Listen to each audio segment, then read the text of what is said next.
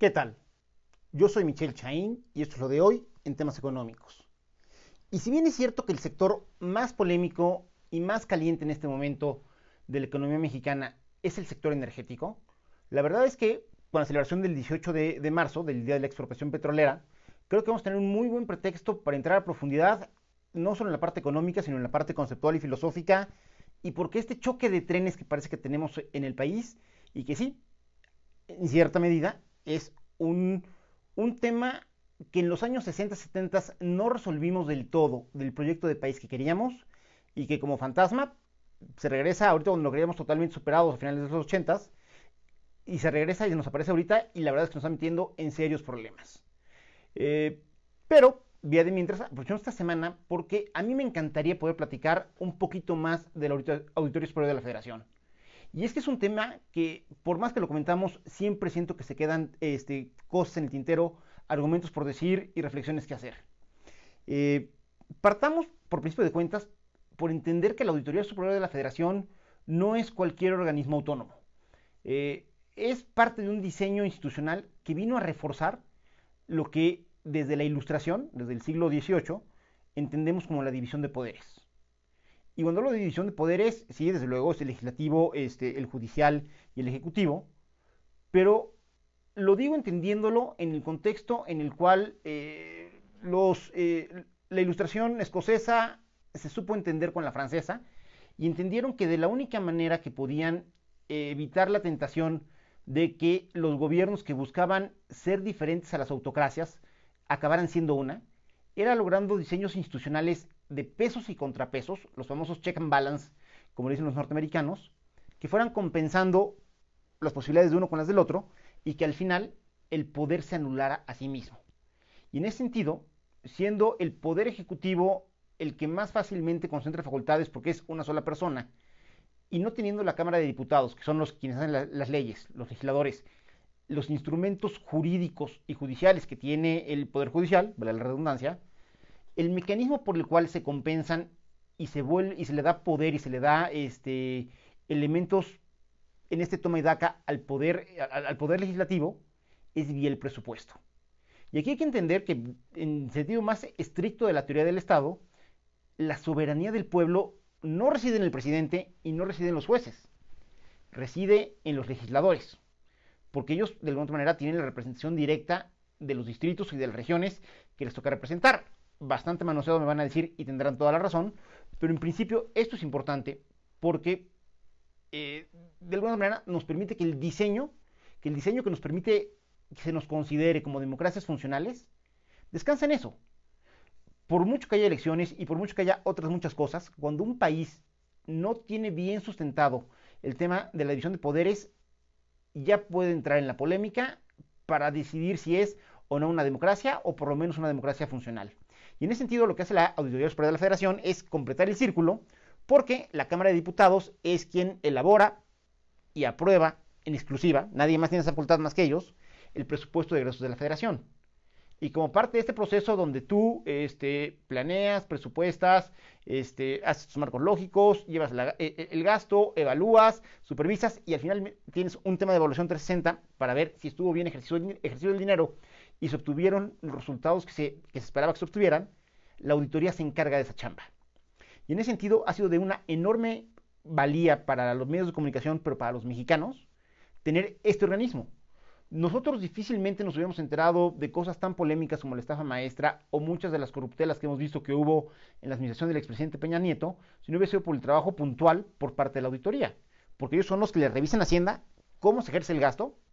es decir, si es de acuerdo a la ley, pero también si se ejerce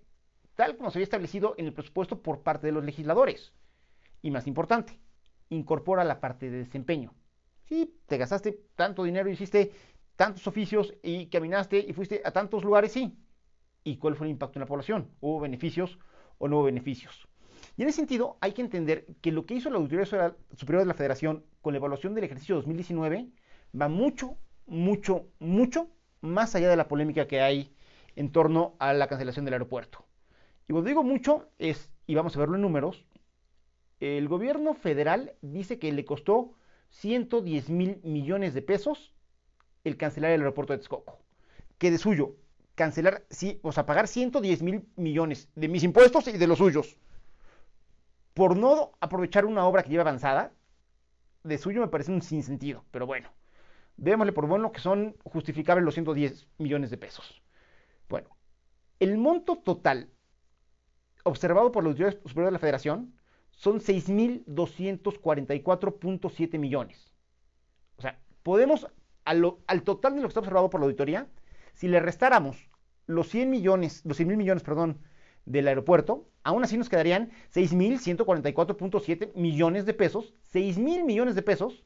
de observaciones que se tendrían que aclarar. Y ese es un punto importante. ¿Por qué digo aclarar? Porque el, informe que presenta la auditoría nunca es un informe definitivo. ¿Por qué? Porque por mucho personal y por muy bien capacitado y preparado que está, que tiene la auditoría, el trabajo de revisar la cuenta pública es brutal es demasiada información, demasiados criterios diferentes y normalmente, pues la auditoría, y de hecho llevan ya tiempo esperando este informe, siempre va contra reloj. De tal manera que es muy común que haya errores, omisiones y disparates en el reporte que se hace en la auditoría, que la verdad es que es lo menos para la calidad que tiene en su conjunto el trabajo. Y en parte por eso y en parte también por un proceso de, del diálogo normal entre poderes, a partir de que se entrega el informe del Auditorio Superior de la Federación,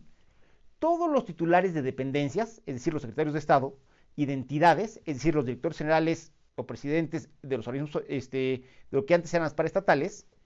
tienen 30 días para sentarse con la auditoría, llevar evidencia y empezar a hacer una especie de conciliación, donde empiezas y dices, oye, esto que me marcaste aquí, no tomaste en cuenta tal, y aquí tengo la evidencia.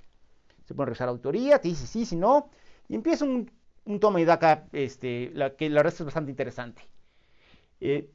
quien haya tenido la posibilidad de trabajar en gobierno, aunque no hizo federal, pero que haya manejado este, recursos federales, lo sabe perfectamente. La verdad es que tienes buen orden en tu información, documentas eh,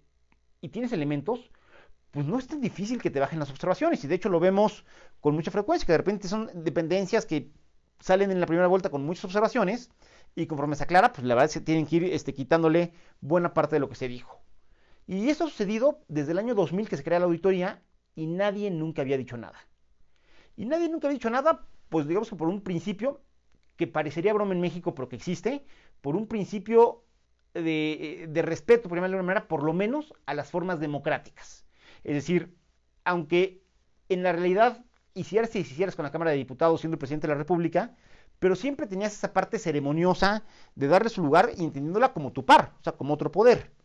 Y aquí literalmente vimos el mundo al revés, donde este, antes de siquiera los secretarios se pudieran sentar a conciliar con la auditoría, el presidente los había acribillado y se vio la operación, ya saben, este, de un lado secretario de Hacienda, del otro lado la Secretaría de la Oficina Pública, y fue muchísimo polvo el que se levantó.